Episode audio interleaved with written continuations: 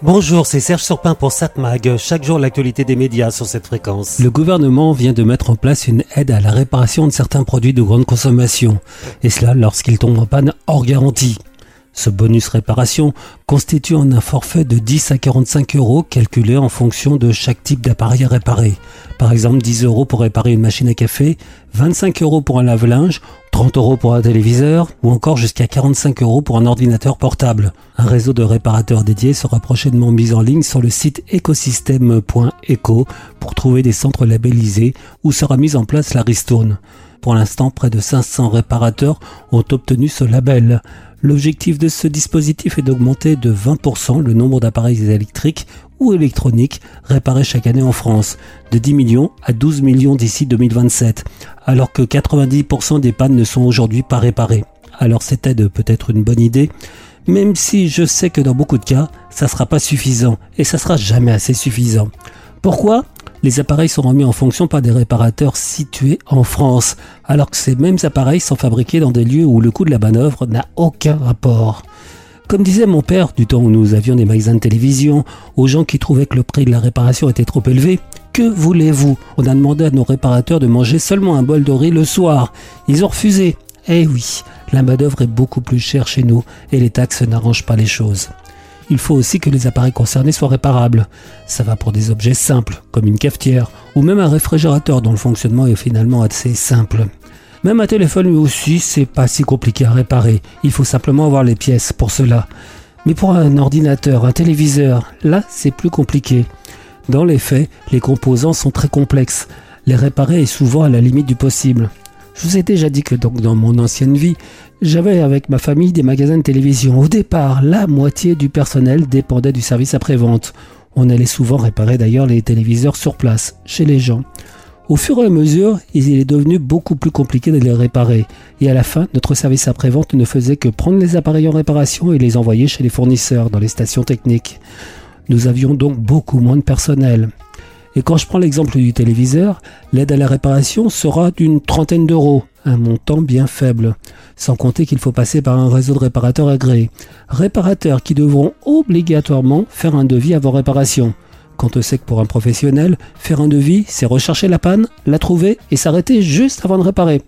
Un devis dans les faits coûte aussi cher que réparer, et pour qu'il soit bien fait, il faut qu'il soit payant, déductible évidemment de la réparation.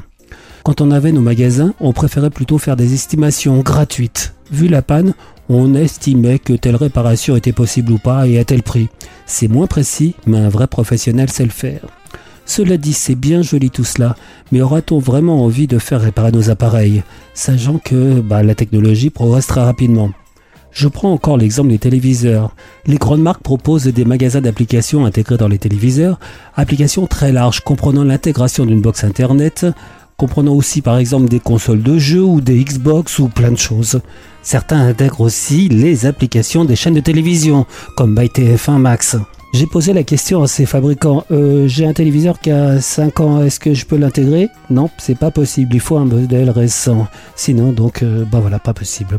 C'est bien gentil d'avoir un appareil réparable, mais le voudrait-on s'il est assez rapidement dépassé? Mais cela dit, à l'inverse, je viens de faire réparer un iPhone ancienne génération et je l'ai donné à mes enfants. Ça a coûté moins cher pour eux que d'en acheter un neuf. Donc vous voyez, tout ça, c'est pas si simple. 7 Mag, l'actu des médias. Bon, à voir la télévision ce soir sur la TNT vers 21h sur TF1, la série IP3, La butte au caille, France 2, envoyé spécial. Au sommaire ce soir, énergie, les corons passent au vert. Famille Loiseau, la gastronomie en héritage. Lithium, le nouvel or blanc. Délinquance, agriculteur à bout de nerfs. Donc ce soir, envoyé spécial, France 2. France 3, un téléfilm policier, La malédiction du volcan. Sur l'île de la Réunion, une femme, officier de police judiciaire, enquête aux côtés d'un jeune confrère pour élucider la mort d'un fils d'un propriétaire terrien. France 5, un magazine sciences et techniques. L'univers. Des scientifiques racontent l'histoire de la Voie lactée en s'appuyant sur les données recueillies par le télescope Hubble et le satellite Gaia. Ça a l'air fort intéressant. Arte, un documentaire sur les parcs nationaux américains mais j'aurais tendance à vous conseiller de regarder ce soir la chaîne 20 de la TNT, TF1, série, film, avec un film fantastique dans tous les sens du terme. Ça s'appelle La ligne verte, un film de Frank Darabont de 1999 avec Tom Hanks, David Morse, Bonnie Hunt, Michael Clark Duncan, etc. Au soir de sa vie, un vieillard se remémore l'époque où, gardien-chef du couloir de la mort d'une prison de Louisiane, il fit la connaissance d'un colosse noir doué de pouvoirs surnaturels. Cette rencontre a bouleversé à jamais son existence, et ce film a bouleversé à jamais l'existence de ceux qui l'ont vu. C'est un conte fantastique où la magie le dispute à l'émotion. Croyez pas que si quelqu'un se repent du mal qu'il a fait, il peut retourner à l'époque où il a eu le plus grand bonheur de toute sa vie. C'est exactement comme ça que je le vois, oui le meilleur des hommes, dans le pire des endroits. Après avoir passé sa vie sur la ligne verte, il croyait avoir tout vu. Jusqu'au jour. Un nouveau détenu arrive dès demain. Où il a rencontré John Caffey. Il est gigantesque. Il ne semble pas qu'il y ait une vraie violence en lui. Je suis convaincu qu'il est innocent. Tu veux que je te sorte d'ici, que je t'aide à t'enfuir, que je te laisse toute ta chance.